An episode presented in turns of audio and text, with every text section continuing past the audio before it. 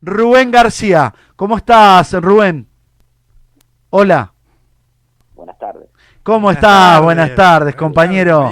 Recién estaba haciendo el anuncio, para nosotros es un honor tener a un compañero que es el secretario general de la Confederación a nivel nacional, de la Federación a nivel provincial y de la COTRAM, que es desde las Américas, de la Confederación de las Américas, de los sindicatos de municipales, ¿no?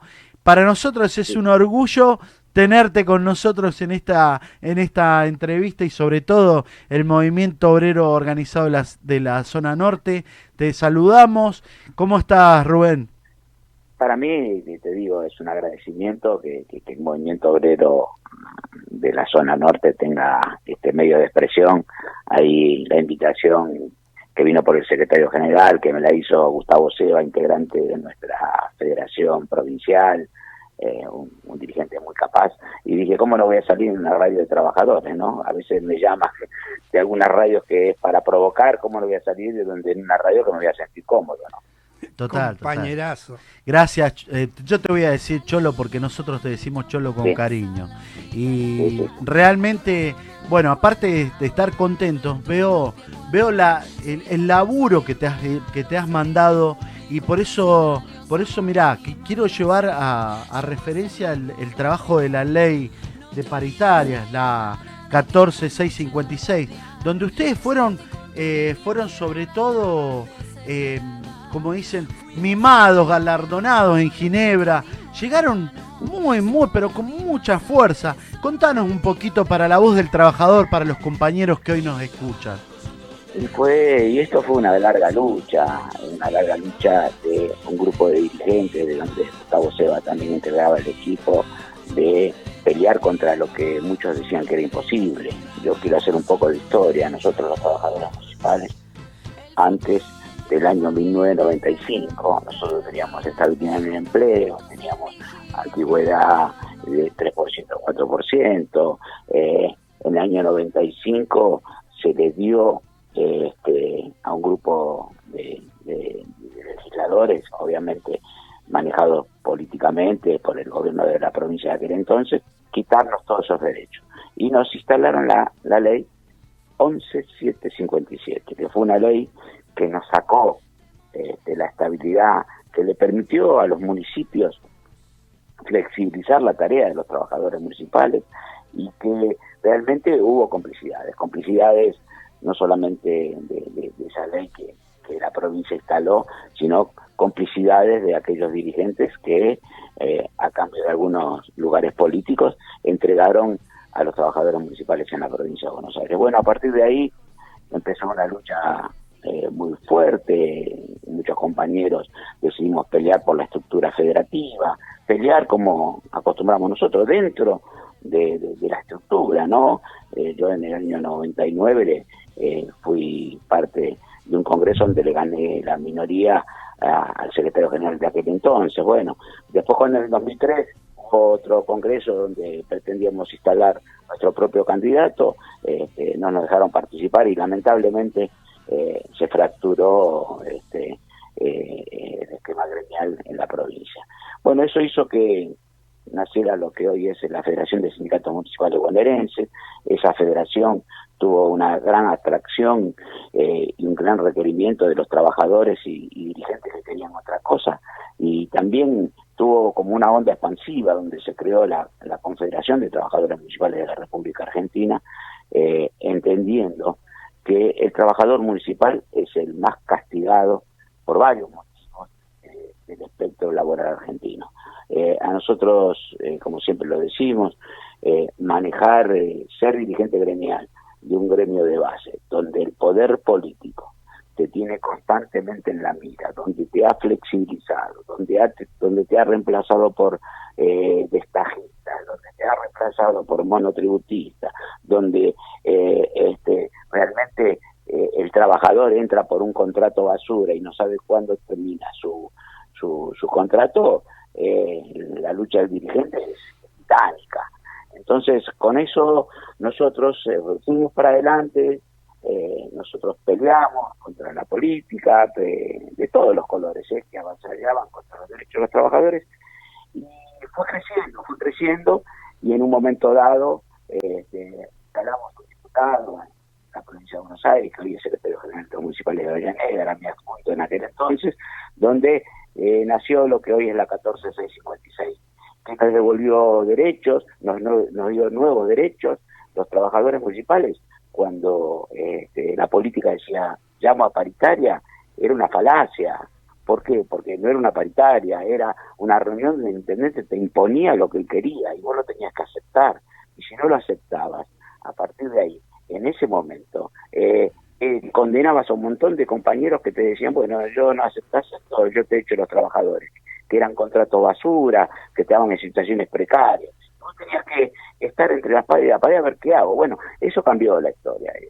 La ley cambió, las paritarias son como tienen eh, la mayoría de los gremios privados, estamos dentro de, contrato de trabajo, vamos ya al fuero laboral a discutir nuestros problemas, no al contencioso administrativo, un fuero que creó la política para nunca resolver nada, y a partir de ahí esto hizo que la ley se potenciara, no solamente a nivel provincial, provincia de Buenos Aires, sino también a nivel nacional. Esto hizo también, fíjate vos qué, qué interesante, ¿no? En el 2014 se crea, se crea la CONTRAM, Confederación de Trabajadores Municipales de las Américas, donde Argentina ostenta la Secretaría General. ¿Sabes por qué? Por la lucha de los trabajadores municipales en la provincia nacionalmente, y esto hizo que la ley se proyectara, no solamente en América, sino se proyectara y fuera distinguida en la Organización Internacional del Trabajo, que no es poca cosa que una ley de negociación colectiva en el ámbito municipal llegue a esos niveles. Bueno, hoy es un ejemplo que muchos países eh, en, América están utilizando este mismo sistema para devolverle derechos a los municipales de, sus países. ¿no? Allá la Contran integran 26 países de América que también sufrían los mismos embates del neoliberalismo. Impresionante, la verdad que terrible el desarrollo. Te cuento, Cholito, que yo, yo lo noto y y esto también a veces es una autocrítica, ¿no? Porque, porque veo que eh, veo eh, la lucha, la fuerza que le, pusiste y en algo que, que, es verdad, ¿no? Porque nosotros, viste, que pasa esa lógica en los intendentes que decís, eh, pero eh, escuchame, somos peronistas. Eh, pero escúchame, ¿cómo me vas a hacer? O sea, eh, ¿cómo me vas a venir a decir esto a mí? Pero escucha, y nos olvidamos de, de, de las enseñanzas de nuestro general y, como vos dijiste, tenemos hasta destajistas dentro de las municipalidades. Eh, trabajo a destajo, una locura. ¿Qué quiero decir? Eh, te pusiste al frente, te cargaste esa mochila que es muy difícil porque, como recién lo hablábamos, el, el compañero municipal muchas veces lo llaman, e, es, el, el hombre de la emergencia. A ver, hay un problema hay un problema de luz y por eso tiene que estar cortando la calle y es municipal. Es, hay un problema, hay un problema con el agua y a veces eh, por ahí llegan las cuadrillas de nuestros compañeros de, de obras sanitarias y siempre el que está haciendo un poquito la prueba antes o, con una cubierta antes que vengan los especialistas, el compañero municipal el compañero que está a la mañana, a la tarde, a la noche, y a veces no es reconocido y sobre todo eh, a veces no solamente no es reconocido, sino que, que es como vos decís, nos ningunean, no, eh, eh, a veces los intendentes, y esto lo voy a decir porque lo tengo que decir, eh, piensan de que, no, pero escúchame, vos tenés que jugar, no, no, tenemos que jugar, a ver, vamos a estar donde tenemos que estar, y en eso puedo confiar y estar absolutamente convencido del laburo que, que venís haciendo Cholito, y más con esta ley, ¿no? Mira, este, como vos decís, este, si querés que hablemos de peronismo, yo soy, este, algunos pueden coincidir conmigo no lo que voy a decir. Yo cuando tenía seis años era un tipo muy rebelde, siete años muy rebelde, decía para estudiar no iba, no iba a hacer nada y mi viejo me dijo, te voy a pedir dos cosas en la vida, haz lo que quieras, me dice, pero tenés que ser peronista e hincha de Racing. Por eso por ahí con hincha de Racing no coinciden algunos, ¿no? Eh, pero nosotros, eh, cuando hablamos de peronismo, yo a los intendentes de nuestro partido les exijo más, porque hacen eh, grandilocuentes discursos debajo de la foto de Perón y Perón, y después cuando llegan a, su oficina tienen el retrato del neoliberalismo en la cabeza. Esto que vos estás planteando. Y hablando del discurso de los intendentes. Los municipios, te dicen los intendentes, son la primer escalón de la democracia. Sí, por eso estamos en contacto con la gente. No, no, el contacto con la gente estamos los trabajadores. Los trabajadores estamos continuamente atendiendo a lo, como vos bien decías, todo el espectro. Estamos desde el nacimiento en un hospital municipal hasta el fallecimiento del ser humano en un cementerio. Todo eso eh, está este, en la vida de un trabajador municipal. Y fíjate que eh, una de las cosas que vos decías recién, rescato, ¿y cómo me vas a hacer esto si somos peronistas? No, no, el dirigente gremial que está en nuestra federación, eh, el compromiso, más allá de ser peronista o no, lo tiene con los trabajadores. Eso es lo que le pedimos. Nosotros queremos que se defiendan a los trabajadores municipales. Y yo quiero también tener un agradecimiento a la, CGT que conducen ustedes este, de Zona Norte, porque cuando hubo que defender a los trabajadores eh, de Tigre, ustedes estuvieron también dando una mano para que ese intendente que está acompañando al gobierno provincial y nacional no podía ir en contra de un decreto presidencial ni justamente ni el lineamiento de provincia de Buenos Aires. Me refiero al intendente de Tigre. Entonces, ¿qué estoy diciendo yo con esto? Eh, cada uno en su rol. Si vos decís que sos peronista, tenés que dar el ejemplo con tus trabajadores, con los empleados de tu municipio. Ahora, esta ley hizo otra cosa también, que es muy importante para nosotros. Dejó de que el trabajador municipal sea el empleado del intendente para ser empleado del municipio. ¿Por qué? Porque cuando la política de todos los colores te dicen, yo te hago entrar, vos entras por mí, te dicen, ¿no? Entonces vos tenés que hacer lo que yo quiero, no tenés que afiliarte al sindicato, no tenés que hacer esto, no tenés que defender tus derechos. Ahora, te pagan sueldos miserables. ¿Pero por qué? Porque se, se creen que, que vos sos dependiente porque alguien te hizo entrar a trabajar. Y es todo lo contrario, nosotros somos servidores públicos, somos el sindicato de la ciudad y tenemos que darle respuesta, no solamente a, la gestión que conducen, sino también a los ciudadanos que son los que le pagan el sueldo, tanto al intendente, a los concejales como a los trabajadores. Y entonces, ¿qué pretendemos nosotros? Igualdad, en ese sentido. No de igualdad salarial, porque no voy a ser tan loco pretender que un mm. trabajador como intendente. Pero en realidad, siempre en la historia que yo conozco, tercera generación de trabajador municipal, soy este, salvo en excepciones importantes, nunca el presupuesto fue equitativo.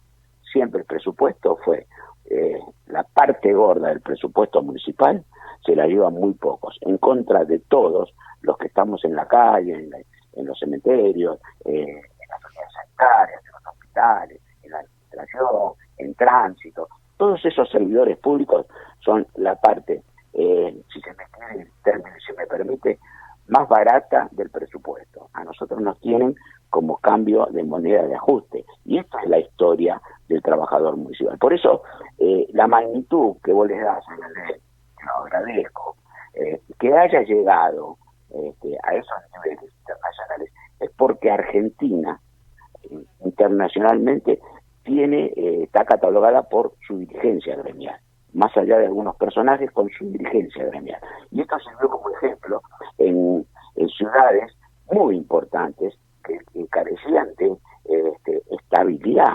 Yo recuerdo una discusión que tuve en una invitación eh, que me llevaron a Vieiras, este, la OIT me mandó el pasaje, me, quería que yo represente eh, después este, de, la lucha que estábamos dando este, a los trabajadores municipales, y discutí con un intendente que era de Ecuador. Había un gobierno socialista, y el intendente era intendente de San Vicente de Ecuador. Y discutíamos ahí delante del intendente, yo era con otro compañero más los que representábamos los trabajadores, este, discutía porque decía que el trabajador municipal no tenía que tener derecho a huelga, ¿Por qué? Porque era un servidor. Y dije, no, usted lo toma como un sirviente. No tenía estabilidad en el empleo. El trabajador municipal era una cosa que disponía ellos. estoy hablando de un país ¿eh? socialista, ¿eh? en Ecuador. Vos fíjate, entonces, ¿qué nos queda para los, los, los, los, los países que tienen el neoliberalismo este, a flor de piel, ¿no? Por eso eh, te agradezco que vayas a, este, que hayas este, hecho notar la importancia de esta ley, pero no es la ley de, de, Rubén García ni de Cholo, es la ley de todos los compañeros municipales, todos los compañeros municipales y dirigentes que entendieron que eh, era había que pelear contra una utopía.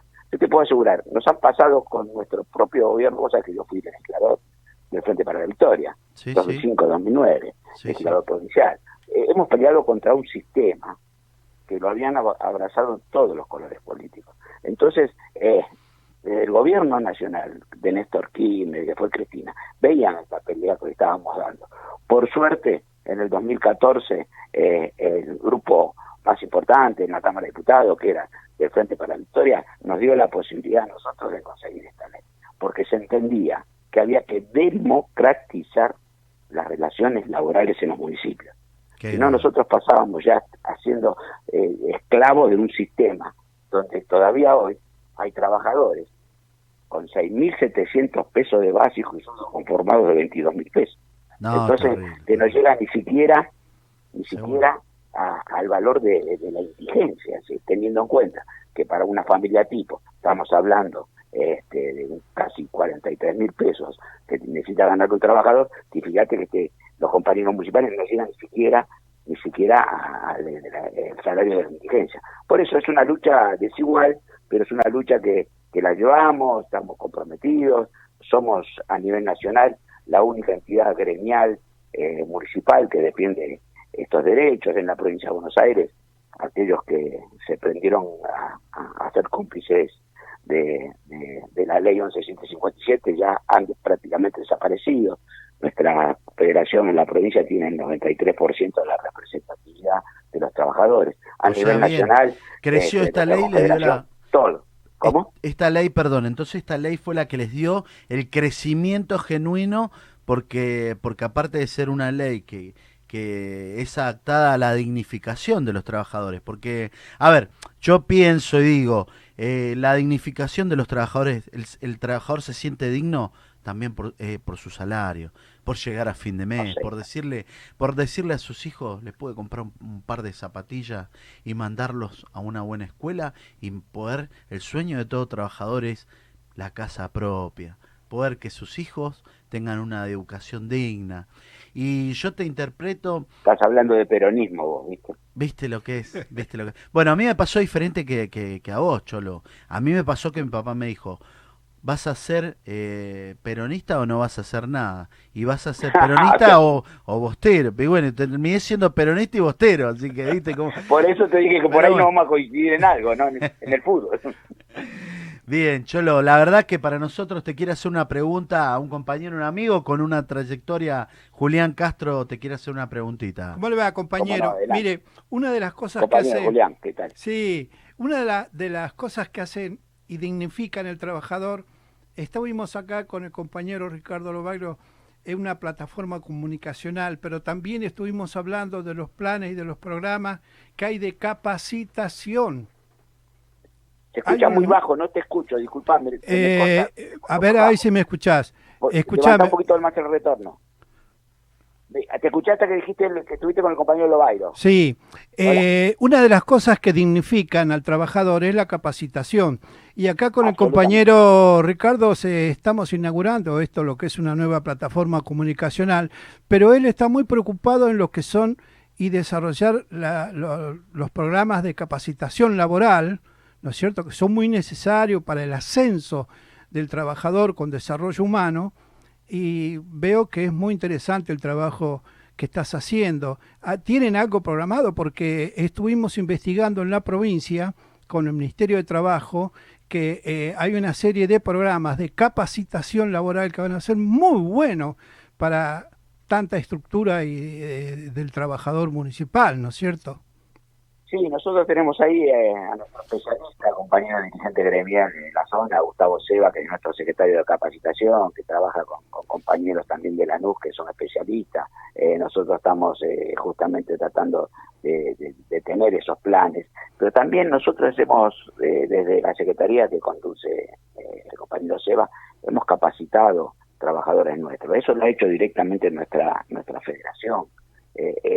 Hemos recorrido la provincia de Buenos Aires, Gustavo ha recorrido más de 10 veces, capacitando delegados, capacitando comisiones directivas, especializando a muchos, a muchos trabajadores. Obviamente que ahora con nuestro gobierno esto se nos va a hacer mucho más fácil, porque si tenemos en cuenta que el anterior gobierno, este, que era de un corte liberal absoluto, degradó el Ministerio de Salud en Secretaría, el Ministerio de Trabajo en Secretaría, ya es un, es, imagínate que todos estos planes no existían en este entonces. En estos cuatro años de desgracia que hemos tenido los trabajadores argentinos y los ciudadanos argentinos. ¿no? Bueno, nosotros estamos muy muy entusiasmados. De hecho, Gustavo está haciendo capacitación, eh, ¿cómo se llama? Eh, por intermedio virtual, como le dicen. Yo todavía, como dice un amigo mío, no soy muy viejo, pero todavía soy parezco un Chevrolet que tiene a chasis del año 40, ¿viste? Porque algunas cosas no las entiendo, pero ellos, ellos las entienden bien. Están a full. tenés un equipo, ¿Eh? aprovechamos, tenés un equipo extraordinario porque vos recién, es la humildad de los grandes dirigentes, como dijiste recién. Y quiero aprovechar también porque vos sabés que me llega el, todos los meses la estadística de la canasta familiar, ese, ese laburazo que hacen ustedes como, como confederación, como federación, perdón, muy, muy importante, porque el tener el dato también nos permite a nosotros como movimiento obrero también salir y decir, che, estamos flojos acá, estamos flojos. Saber con el dato y tener la conciencia, digamos, tranquila de decir, che, mirá, no nos podés entrar por este lado porque acá está faltando esto y esto. Así que la verdad... Tarea que sí. que realiza Gustavo Seba. Este, nosotros ahora estamos teníamos un instituto que lo, lo, conducía él de, justamente de estas cosas, la estadística, eh, todo lo que hace a, nivel municipal que nos sirve también para todos los trabajadores eh, de la provincia de Buenos Aires que no sean municipales, pero también ahora estamos en la creación de una fundación que este, que va a ser un aspecto mucho mayor de nuestra federación y nuestra confederación, donde eh, tenemos grandes expectativas. Hemos trabajado con Gustavo Seba, el equipo que tenemos. Por eso a mí, cuando a mí me gusta, eh, cuando hablo de, lo, que se ha logrado, lo logramos todos. Y yo tengo muchos compañeros que empezaron con nosotros, como Gustavo Seba. Mira, Gustavo Seba lo conozco eh, de cuando era un pibe. Este, él estuvo eh, integrante de la lista Celeste y Blanca en el año 84, cuando mi papá este, era dirigente gremial de Avellaneda y proponía esta utopía, ¿no? De pelear con, contra un sistema federativo que, que dejaba a los trabajadores de lado. Y Gustavo tenía pelo en aquel entonces, mira, te digo ahora para que te des una idea de cuánto hace que lo conozco, tiene una melena muy grande, así que... Este, la están pasando mal con nosotros los peluqueros, Cholo, la están pasando pero ¿qué Va, ¿qué va a hacer? Están cagados de hambre, pero Gustavo Seba no tiene ese problema ahora, porque es pelado, ¿viste? Sí, yo tampoco, eh, yo este, tampoco. La... no, quiero decir que de ese momento otros compañeros más, Rodríguez de Morón, muchos compañeros hicimos la base fuerte, el equipo fuerte de, nuestra federación, donde realmente eh, todos tenemos un rol y todos somos igualitarios. Nosotros eh, discutimos las, eh, el lineamiento en una mesa en el consejo directivo y realmente nos ha dado muchos resultados porque nos escuchamos entre todos y hacemos lo que creemos que cuál es el camino. Por, por eso hemos conseguido la ley, por eso hemos logrado un espacio eh, en un momento en la CGT. Este, bueno, eh, todo esto es por no fallarle al trabajador municipal, que eso para nosotros es algo muy importante, que el trabajador municipal se sienta contenido por los sindicatos nuestros, respaldado y que este proyecto de crecimiento que hemos planteado de la ley 14656 siga creciendo a nivel nacional, porque te puedo asegurar, tengo en mi doble error como secretario general a nivel nacional si yo te digo que en departamentos y en ciudades de las provincias del norte no existe la estabilidad y los trabajadores municipales cobran plata en mano cuatro mil pesos. Vos me vas a decir, pero estamos todos locos, ¿cómo vive alguien con cuatro mil pesos? Esas son las inequidades que todavía existen entre los trabajadores municipales. Terrible.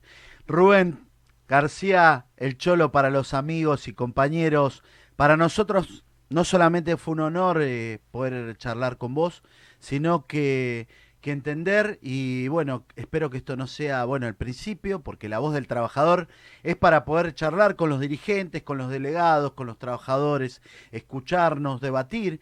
Y bueno, te cuento que próximamente vamos a estar inaugurando los estudios de televisión en Canal 5 eh, de la zona norte con una amplia llegada. Y bueno, te vamos a invitar seguramente para que compartas cuando pase todo esto, cuando pase el temblor, digamos, cuando pase esta pandemia, esta, esta situación difícil que nos toca vivir a los argentinos. Y lo hablábamos hoy temprano, eh, olvidándonos, tratando de, de dar un paso más, pensando que somos argentinos, pensando de que, de que la Argentina la tenemos que abrazar toda todos y todas y tenemos que ser eh, solidarios como es el movimiento obrero y te mandamos un fuerte, fuerte, fuerte abrazo compañero y amigo. Gracias por estos minutos que nos brindaste al movimiento obrero, a la voz del trabajador eh, que te escucharon, que creo que te van a escuchar ahora, seguramente se van a seguir reproduciendo en estos días esta, esta hermosa charla que pudimos tener con vos. Para nosotros eh, agradecerte, agradecerte desde el, desde el corazón, desde adentro y darte mucha fuerza, Cholito, para que sigas adelante, para que sigas conduciendo como venís conduciendo esta federación, esta confederación y para que dejes bien a nuestra Argentina.